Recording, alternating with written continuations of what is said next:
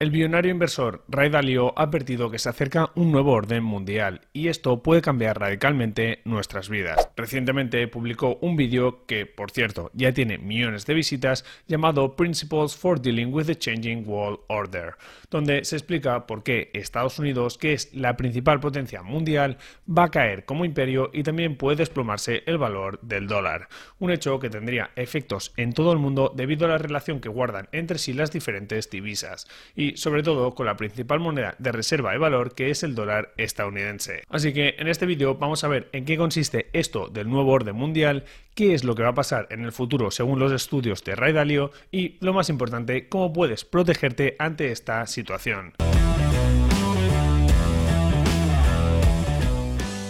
Antes de hablar sobre el nuevo orden mundial, para los que no sepáis quién es Ray Dalio, deciros que es un inversor billonario y fundador del fondo de cobertura más grande del mundo, Bridgewater Associates, que gestiona actualmente más de 150.000 millones de dólares. Pero además de ser uno de los inversores más ricos y reconocidos del planeta, es una persona que se ha pasado medio siglo estudiando las economías y los mercados globales. Por todo eso, pienso que merece mucho la pena escuchar sus reflexiones y los motivos por los cuales advierte que se acerca un nuevo orden mundial. Pero empecemos por el principio. ¿Qué es el Changing World Order o cambio de orden mundial? Ray Dalio explica que a lo largo de la historia siempre ha habido una guerra constante entre países por ser la primera potencia mundial y por ser el país que controla el mundo. El país que controla el mundo es aquel que tiene la moneda de reserva mundial, es decir, aquel que tiene una moneda fuerte, que es generalmente aceptada por todo el mundo y con la cual se pueden realizar inversiones o comprar materias primas como el petróleo o el gas en los mercados internacionales.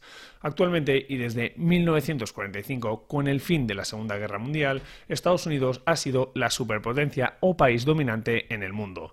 Pero según la teoría de Ray Dalio, esto no va a ser siempre así y va a cambiar en un momento u otro. Este famoso inversor menciona que los países dominantes o imperios no duran para siempre, sino que surgen y caen inevitablemente durante largos periodos de tiempo, y que eso también ocurrirá con Estados Unidos y su posición como la principal potencia mundial. Este hecho se ha demostrado a lo largo de la historia. Las principales potencias del mundo han ido cambiando, así como las monedas utilizadas como reserva de valor. Hoy lidera Estados Unidos con el dólar, pero anteriormente fue el Reino Unido con la libra, antes Francia, antes Países Bajos, anteriormente España, Portugal, etc. Los países que dominan el mundo y la moneda de reserva van cambiando aproximadamente cada 100-250 años. Y según Ray Dalio, ocurría lo mismo con Estados Unidos y el dólar. De hecho, ya estamos viendo síntomas que así lo indican. Ok, ¿y por qué sucede esto del cambio de orden mundial? Ray Dalio explica que esto ocurre por lo que él llama el superciclo. Cada potencia mundial experimenta tres fases distintas dentro de este ciclo y después de estas tres fases se produce un cambio de orden mundial y pasa a liderar el mundo otro país. La primera fase se llama The Rise, que en español sería algo así como la subida. El famoso inversor comenta que los nuevos órdenes que acaban dominando el mundo suelen empezar gracias a líderes revolucionarios que hacen cuatro cosas, que son las siguientes.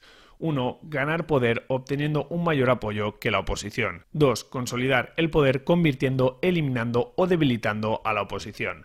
3. Establecer sistemas e instituciones que hacen funcionar el país correctamente. Y 4. Elegir buenos sucesores. Así, después de ganar la batalla, ese país vive un periodo de paz, crecimiento y prosperidad, sustentado por una muy buena educación que impulsará al país a ser más rico y poderoso.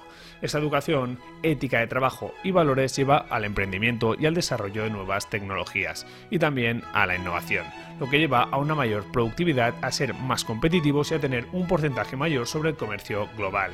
Esto, a su vez, lleva a tener una gran fuerza militar, ya que los países deben invertir para proteger sus rutas comerciales, tierras, etc. Y este círculo virtuoso lleva a aumentar ingresos y a poder invertir esos recursos otra vez en educación, infraestructuras, investigación y desarrollo. Todo esto, junto a un buen desarrollo de los mercados financieros, lleva a ese país a convertir su moneda en la principal reserva del mundo. Un hecho que les otorga una gran ventaja ya que les permite endeudarse más que el resto de países. Y después de esta fase de crecimiento y de convertir su moneda en la principal reserva mundial, el país entra en la fase conocida como de top o la cima. En esta segunda fase, lo que antes había jugado a favor de este imperio se empieza a volver en su contra. Al ser un país más rico, empieza a perder competitividad respecto al resto de países. ¿Y por qué? Os estaréis preguntando. Pues porque las personas de ese país rico cobran más dinero y por lo tanto es más caro contratarlas respecto a personas de otros países más pobres. Y no solo eso, sino que además los países en desarrollo también copian las tecnologías y desarrollos de ese país líder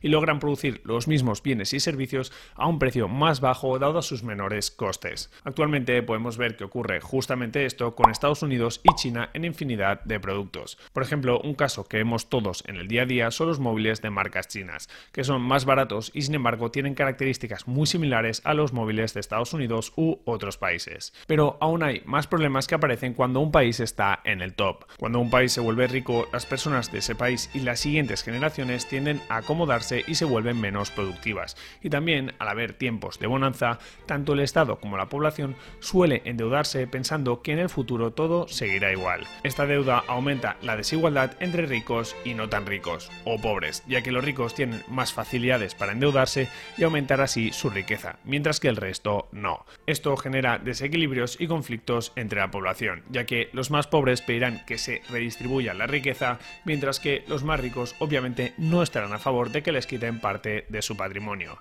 Y todo esto nos conduce a la tercera y última fase, The Decline, que en español se podría traducir como el descenso. En esta fase, la fuerza del imperio empieza a reducirse y se produce el descenso, que llega por problemas económicos internos, por luchas internas, por excesivos gastos militares en el exterior o por una combinación de las anteriores. La caída del imperio empieza lentamente pero luego se acelera. Cuando la deuda es muy grande y se produce una recesión económica, el imperio no puede tomar prestado el dinero suficiente para pagar sus deudas y la burbuja financiera estalla. Este hecho sitúa al país en una difícil decisión, ya que puede elegir entre no pagar la deuda y declararse en quiebra o por otro lado puede imprimir dinero. Y como os imagináis, a ningún país le gusta declararse en quiebra y es por eso que siempre eligen imprimir más y más dinero. Primero lo hacen de forma gradual y luego imprimen dinero de forma masiva, un hecho que provoca que la moneda pierda valor y que se genere inflación. Suben los precios de los bienes y servicios, los ricos se refugian comprando activos como inmuebles, oro, etc.